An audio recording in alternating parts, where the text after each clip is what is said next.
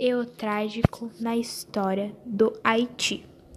O país caribenho estava assolado em uma região sangrenta. Todos eles obrigaram o presidente Jean Bertrand Aristide a deixar o seu cargo e se mudar para o exterior. Nos dois primeiros séculos da história, Aristide foi o primeiro governante a exercer o poder em 1994.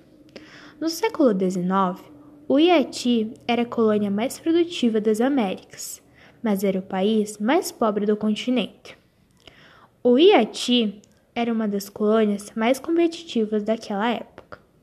No começo do século XIX e na metade do século XX, o nível dos operários argumenta que as reivindicações dos escravos seriam analogadas às de um trabalhador contemporâneo.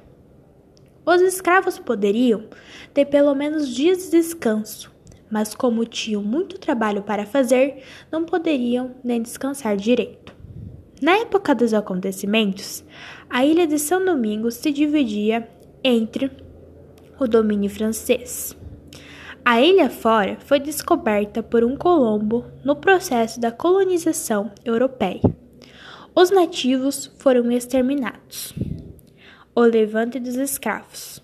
A notícia da proclamação da Convenção Constituída em Paris, em 1789, se espalhou rapidamente em São Domingos.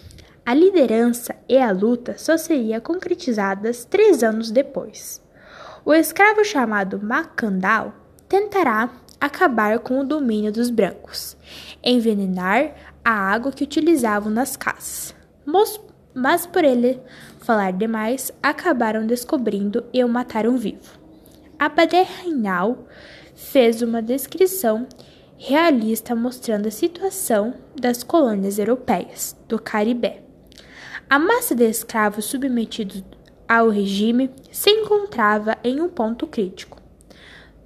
Toussaint tinha uma tropa muito disciplinada e organizada e derrotou os exércitos franceses dos espanhóis, que pretendiam apossar-se da parte francesa da ilha.